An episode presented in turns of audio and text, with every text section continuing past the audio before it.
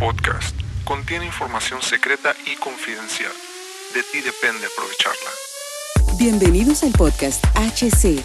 La unión tecnológica entre el mundo físico digital ha comenzado. Prepárate para tu dosis de actualidad y calidad de energía.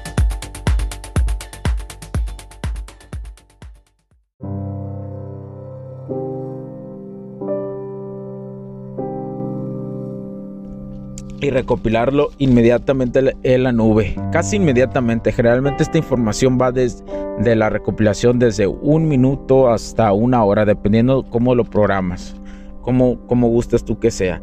Eh, especialmente en la cuestión que ahora los motores en baja tensión hay que poner muchísimo cuidado a los motores de baja tensión porque estos dispositivos ya logran ser rentables ya logran ser mucho más rentables que el costo del motor ya que el 70 al 80% operan de los, de los motores en baja tensión sin ningún tipo de sensor.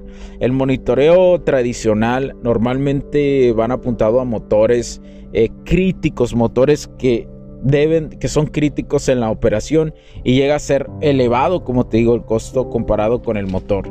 El procesamiento de datos pues ha mejorado, permite ir dejando labores de mantenimiento reactivas y pasar a las preventivas, eh, eh, ya que los problemas que, que, se presentan van dejando de ser de rutina, lo, dejan, lo dejas atrás, tu compañía lo va a dejar atrás, eh, tu compañía, tu pequeño taller o donde quiera que utilices un motor eléctrico de baja tensión y tomando más control en el tiempo de la inactividad.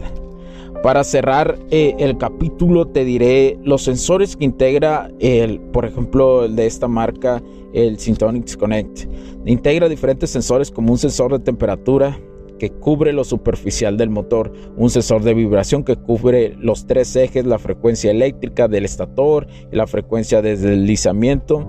Es una forma en una forma periódica y almacenamiento en la nube. Generalmente esto es por impulsos electromagnéticos logras tener esa frecuencia y esa exactitud de los sensores, ¿sí?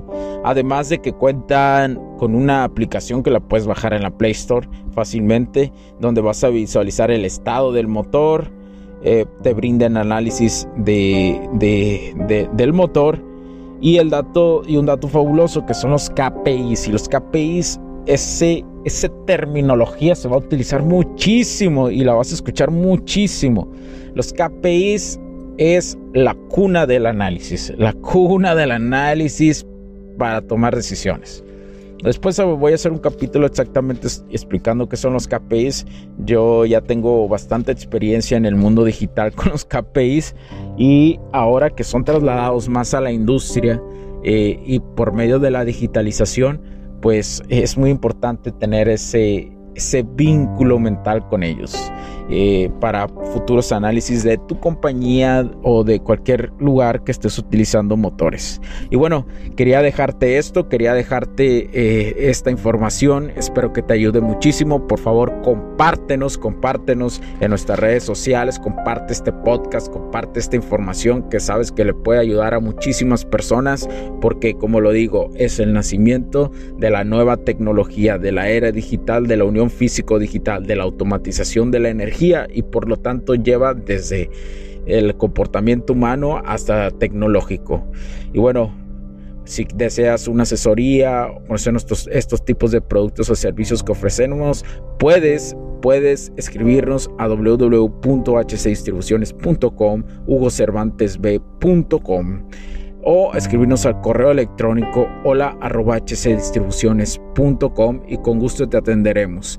Muchas gracias por tu tiempo, camarada. Ánimo, vamos con todo, échale ganas, donde quiera que te encuentres en cualquier parte del mundo, porque nos escuchan muchísimo en Europa y también nos escuchan en, en, en, en esta parte de, de, Estados Unidos. Así que donde quiera que te encuentres, disfrútalo. Esta información y cualquier cosa nos puedes escribir. Mi nombre es Hugo Cervantes y recuerda HC Distribuciones y Soluciones Tecnológicas, que es la encargada de esta parte de esta parte de la tecnología, porque la tecnología crece en nosotros también. Cuídense, bye bye, chao.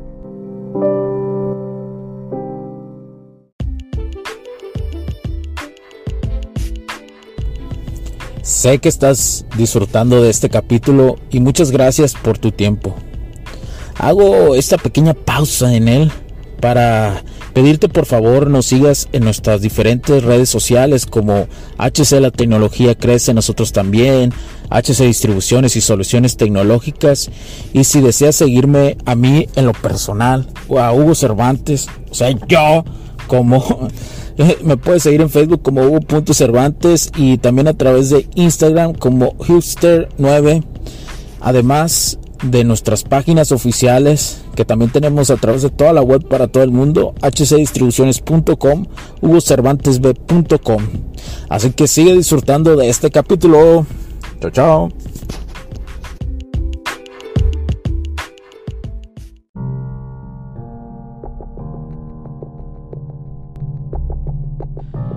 Eh, una de, también que podemos agregar de las características del variador eh, es importante checar eh, una característica que se indican en cada uno de ellos, es decir, saber escoger el tipo. Así como si fuera una laptop, o sea, aquí me estoy refiriendo a las marcas, ¿sí? Como si fuera un laptop o celular, ya que existen gamas mm, bajas, medias y altas, dependiendo la marca. Pero en términos generales son muy parecidos no los exime que cada marca tenga uno que otro cambio, alguna otra cosa que busquen modernizar.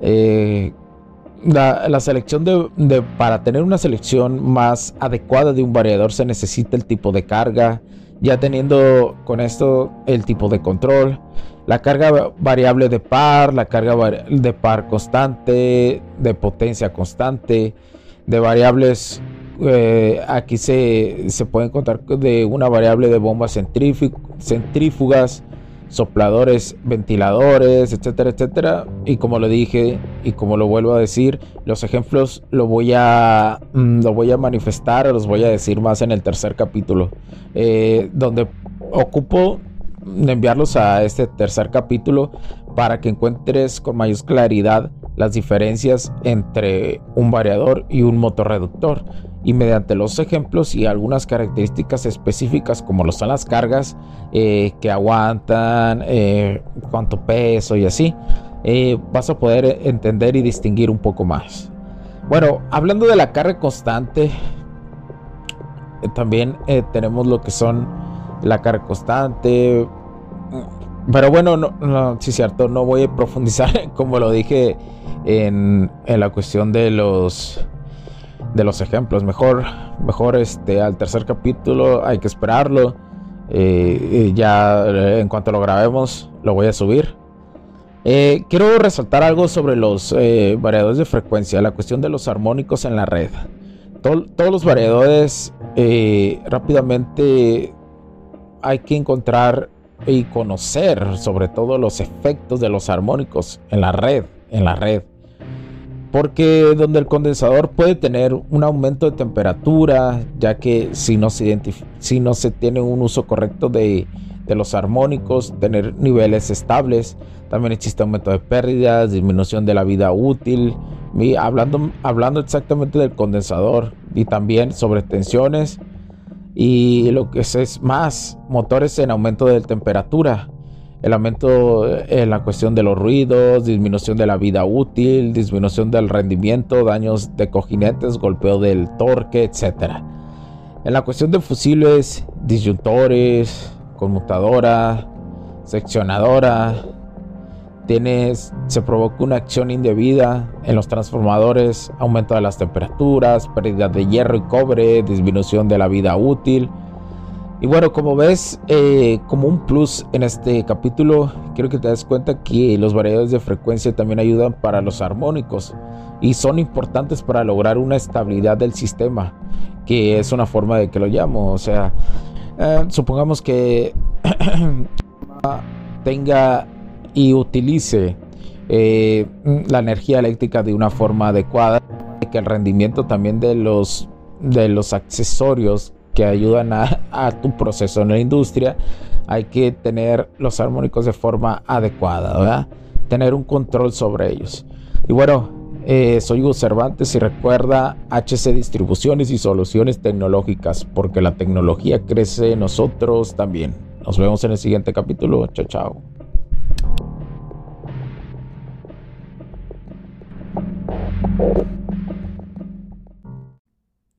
Los puntos de vista y opiniones expresadas por los invitados, la audiencia y los conductores en este y todos los programas de HC La tecnología crece nosotros también no reflejan necesariamente o están de acuerdo con aquellas de este concepto empresarial, los patrocinadores o plataformas de transmisión por Internet. En estos tiempos controversiales creemos que el derecho a la libertad de expresión y el derecho a la libertad de prensa y acceso a la información conferidos a nosotros en los artículos 6 y 7 de la Constitución Política de los Estados Unidos Mexicanos y la primera enmienda de la Constitución de los Estados Unidos de América son absolutamente esenciales para la sobrevivencia de nuestras naciones. Esta sesión se acabó y ahora es tu turno de tomar acción masiva. No olvides en suscribirte, recomendar y así obtener el mejor contenido que rodea la tecnología en su puente entre lo físico y digital con calidad de energía. Cambio y fuera, cracks.